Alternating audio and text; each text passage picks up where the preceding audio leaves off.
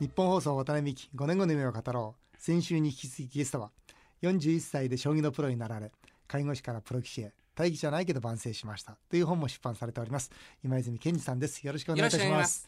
はいそれではですねそちらに今泉さんの5年後の夢をですね書いていただけるでしょうか。あの全てのゲストの方にですね5年後の夢を書いていただいております。はいそうですね。5年後、うん5年後というと42歳ですから47歳ですね。はい。で47歳の夢、うん、そうですね。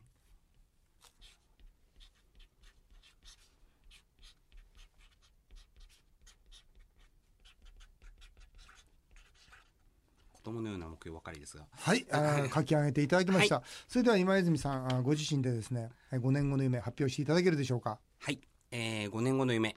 そうですねあのタイトルホルダーになっていること、うん、タイトルってのはいくつあるんですか？タイトルというのは7つあります。じゃあ7つのうちの1つを取ると。7つのうちの1つと言わず取れるならいっぱい取りたいですが。はい、うん、取る、はい、可能性ってどうなんですか？可能性はそれほど高くはないと思いますが。でも今こうやってプロになった以上ゼロではないです。もちろん。はい。もちろん。ゼロではないのであればやる可能性もチャンスは十二分にあると思ってますんで。もちろんです。はいそれに向かって頑張りたいと思います。ね、これだけの状況の中でプロ棋士になってきたわけですから、はい、ね、これはまさにゼロじゃないものに対する挑戦ですよね。そうですね。はい、でもいろんな方来ていただくんですけどそうやって3つ並べられてたのは初めてなんですけどあと2つも読んでいただけますか？すいません。3つも書いてしまった僕だけでした。が申し訳ありません。5年後の夢。あの今今の目標でもあるんですがあの自分と出会ったことでもう一度もう一度会いたいなと思わせるような人間像これが一つの僕の理想的な目標というか。であともう一つ、すいません。あのこうやって介護の職場で働かせてもらった時にも書いてたことなんですけど、うん。うん、僕はみんなの笑顔のもとになりたいっていつも思ってました、はい、それが僕の一番好きな将棋で、うん、皆さんの笑顔のもとになれるとすればこれほど最高なことはないと思ってますんでいろんな自分のタイトルという夢を追いながらも、こういうもう一度会いたいと思わせる人間将棋を通じてみんなの笑顔のもとになれるような人間。まあ人間としての完成度を高めていきたいっていうのは大きな目標ですね5年後の。はい。素晴らしいですね。まあこの5年後の夢っていろいろ書いていただいてますけど、はい、ね通常どうしてもその自分の仕事の、ね、方向性とか、はい、それから何かを成し遂げたいって形になるんですけど、はい、自分の内面にこう目標を持たれて、ね、自分の人間性をこう高めていきたいということをね言われた方ってのはいらっしゃらないんじゃないかな。ね、本当は、うん、本当に素敵だと思いますよ。いや、まあ、うん、なんか自分の内面を高めることができれば、うん、いろんなことは勝手についてくると思ってるので、ね、はい、まあ、未だに至らないことばっかりなんで勉強中です。はい。そうですよ。今までね、こういろんなチャンスがあっても、はい、麻雀やったりパチね パチンコやったりしてね、はい、おっしゃる通りで、はい。ね、あの時人間性高まってればね、そのまままっすぐね、ね。プロになれたかもしれないとか、はいねはい、まあいいですよね。ただもうね、これ二度目のプロ挑戦に失敗した。そして今度老人ホームへということなんですが、老人ホームいかがでした？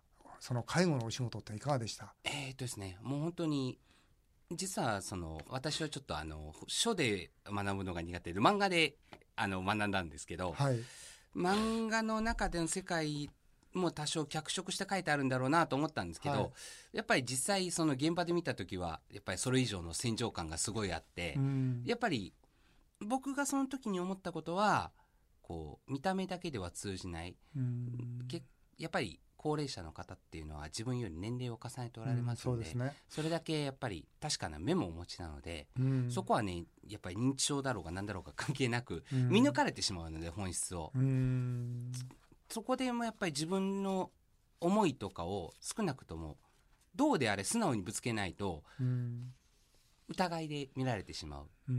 でやっぱりそういう、まあ、認知症っていうものをちょっと持たれた方やっぱりそのプライドとかそういうところだけ尖ってしまうので、うん、そういうような部分に対してやっぱりどう自分なりに対応していくか、うん、そういうような部分ではいろいろ勉強させていただきました。うん、ホームっていうのはどんなホームですか？特定施設ですか？それとも特養えっ、ー、とですね私が働いてるのは小規模多機能ホーム。小規模多機能ですか、はい、じゃ止まらないその昼,、ね、昼間だけの？あのデイもありますしまあ泊まりもあります。お泊まりもあります。はい、そうですか、はい、ねその中でこうやられてきて、はい、でもあれでしょ？そんな自信を失ってその老人ホームでこの介護士の仕事をさせてもらった、はい、でまあたくさんの高齢者に囲まれながら、はい、たくさんのことをこう学ばしてもらった。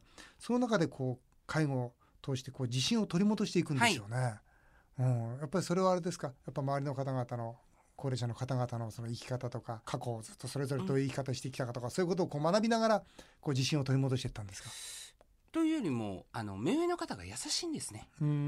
やっぱり。あの、目上の方々ってあの本当に思うんですけど、器が大きいというか、あのやっぱり僕も本当に散々失敗してきた人間だったんで、そういう点ではそういう失敗ばっかりしてきた自分を受け入れてくれるのかとかそういうことに対する不安はものすごくあったんですけど、やっぱりあの経験がその分多いので、失敗もその分山ほどしてこられた人たちも多かったでしょうが、まあそんなこともあるよみたいな感じでいろいろ優しく包み込んでくださる、もちろん叱責されることも多いんですけど、その中でもまあ兄ちゃん頑張りやみたいな感じで言ってもらって、ありがたいなってそういうふうになんか頑張れとかで自分がやっぱりちょっと何かをした時にありがとうって言ってもらえることとか、そういうことっていうのはものすごく自分にとって自信というか、大きな信頼っていうものを少しずつ、あの毎日のことで植え付けられたというか、はい、養わさせていただいたというか、うん。私もね7,000人以上の、まあ、高齢者の方とこう、ずっと仕事させてもらいましたけど、その何かをしてあげるというよりもさせてもらうことで学ばしてもらうことがとっても多いですよね。そうですね。いや、とてもじゃないですけど、してあげるなんて感覚はないです。そうですよね。はい。あの、一緒に、一緒にいることを僕は楽しかったです。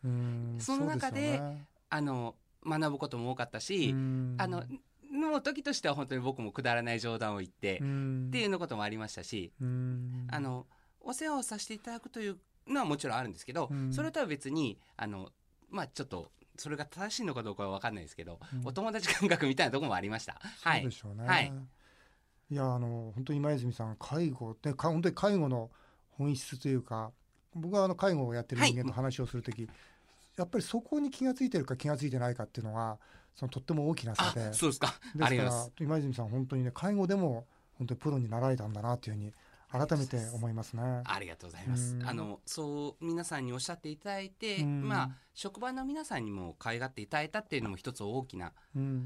振り返れば本当に介護の職場っていうのは本当に人に恵まれて、はい。でもそれはでしょ？その中で自信を取り戻す。はい。自信を取り戻して、まあ、プロ棋士への道はもう断たれてるけれどもやっぱり将棋が好きだというところで、今度はアマチュアのその名人戦に挑戦していくんですよね。そで、ねはい、そこで今度どんどん勝てるようになってくるんですね。はい、不思議なもので。このね仕事されてる時はその定石とかね勉強をどんどんしてるわけじゃないわけではないですね。うん、にもかかわらずこうどんどん将棋が強くなっていく。はい、それは人間力ですか？そうですね。あの少なくともやっぱり今41歳でプロ棋士になれたっていうのもありますけど、うん、過去の自分にはできなかったことっていうのを今やれたっていうのはやっぱり人間力の向上とかそういうような部分が大きかったんではないでしょうか、うん、と思います。それともう一つ大きいのは、はい、出会いですね。あ出会いですね。人との出会いですね。今この手元にですね、うん、えー、実は今泉さんのまあ大切な彼女からですねプレゼントをいただきまして、えー、額に入っているまあ絵手紙的な人生に角度ができる生き方をということでこうあの素敵なものをいただいたんですがこのお名前言っていいのかな？千里さん？はい、はい、千里さんとの出会いっていうのは大きかったみたいですね、はい、そうですね。やっぱり大きかったですね。千里さんからはどうですか？いろんなことを学びましたね。学びました。本当に学びました、うん、いろんな形で。フェイスブックで知り合ったんですよね。そうですはい、どうしてフェイスブックで知り合ったんですか？えっ、ー、とですね今泉さんのフェイスブックになんかいいね登録かなんかしてくれたあの申請をしていただいたんですよ。よかったじゃないですか。いやでもそれそれも本当に彼女がふっと思ったらしいんですね。うんふと思った。はい、あの彼女は僕の名前を知って知ってたらしいんです。けどなんで知ってるんですか？あの彼女の中でずっと何回も挑戦したけどプロ棋士になれなかった人という彼女がちょっと将棋が好きで見る将棋ファンみたいな感じだったんですけどでふっと思ったらしいんですって、うん。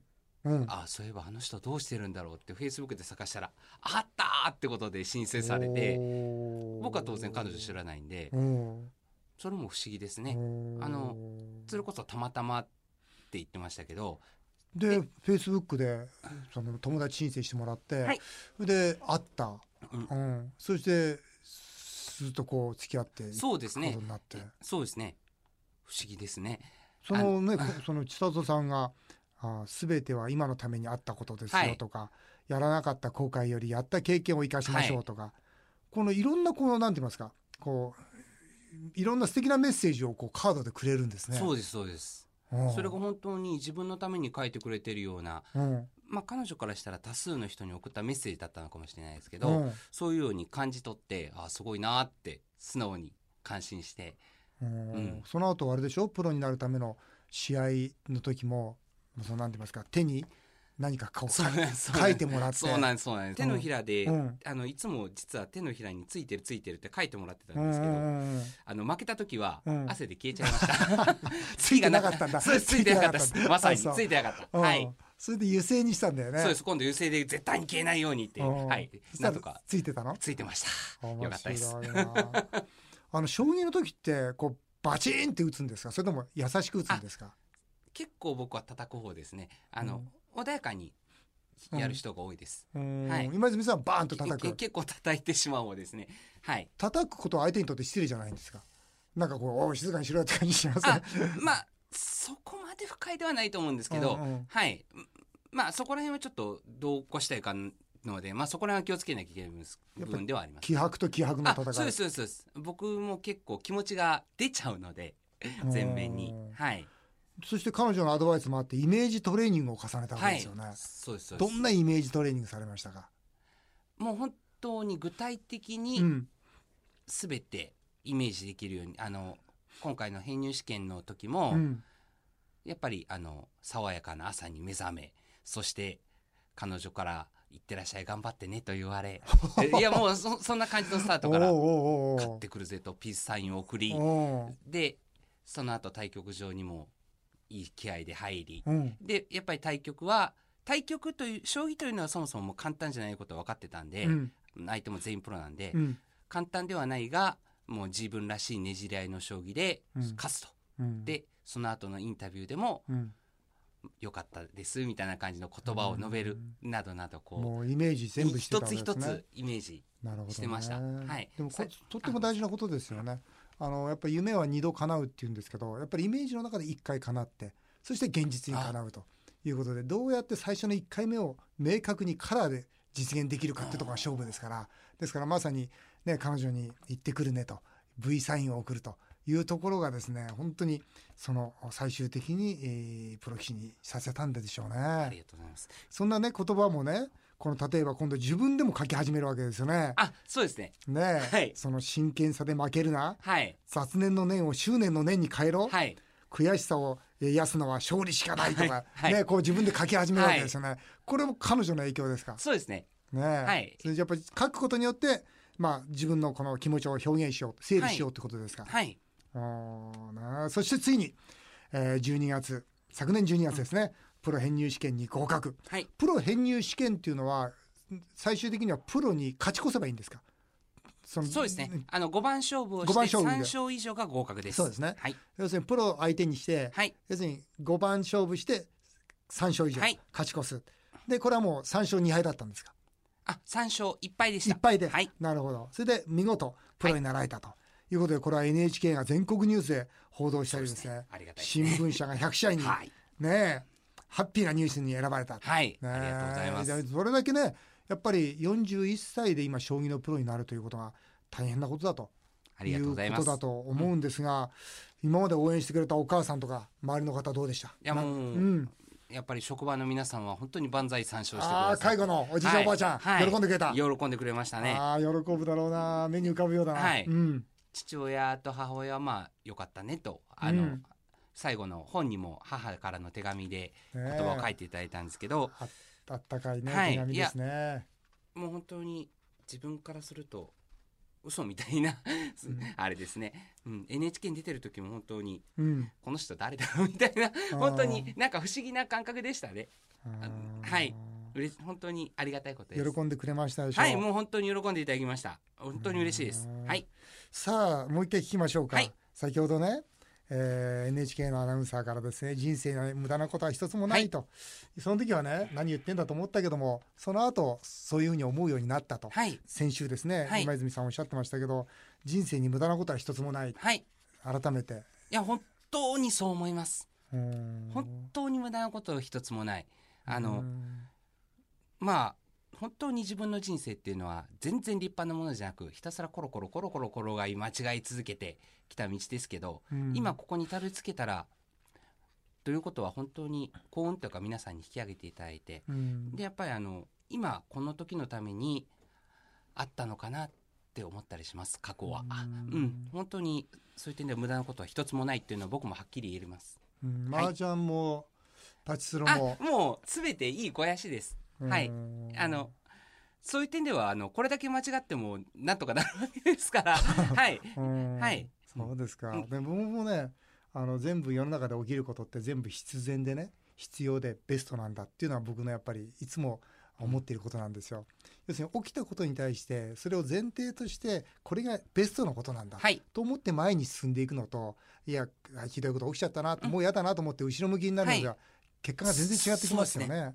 ですからもう起きてしまったことはもういいんだと、はい、それが最高のことなんだというふうに思えてば、はい、無駄なことは一つもなくなりますよね。ねいやあの僕そういう点では本当についてる人間だとずっと信じてました。なるほど。はい。いいことですね。はい、僕もそう思いますね。やっぱり月運があるかないかってとっても大事で、はい、でもやっぱりあれですか？最初の頃その返事がいいって 言われた。ねでもこれも本当に中学時代にね、うん、先輩から言っていただいた一言ってすごい大きいですよね、うん、はい。そのもう返事だけはしっかりちゃんとするようにしろ、ね、返事がいいからってことよね、はい、だからこれほど返事のいい、ね、今までゲスト来たでしょうかというぐらい返事がいいですよね。えー、最後にですね、はい、あの私は若者の夢を応援する、はい、みんなの夢アワードというイベントを主催しています41歳で夢を実現したプロ棋士、はい、今泉さんからもですねぜひその夢の大切さや今夢を追いかけている人に、えー、メッセージをいただきたいというふうに思います。あそうですね。うん。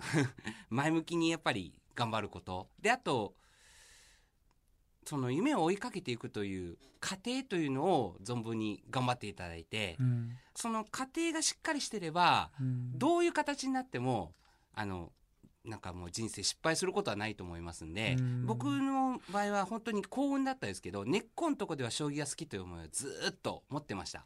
はい。だからその好きという思いはずっと保てるものであればずっと生涯尽くして頑張ってみてもいいんじゃないかなと思います。はい、ね、好きなものを、うん、ね、そのプロセスを大切にしながら追いかけなさいと、はい、ね、その夢を追いかけている若者たちにねあのこのメッセージが届くといいなというふうに思います。よろしくお願いします。はい。はい、えー、渡辺美希5年後の夢を語ろう。先週と今週2週にわたってプロ棋士今泉健二さんにお話をお伺いしました。大変楽しい話でした。どうもありがとうございました。ありがとうございました。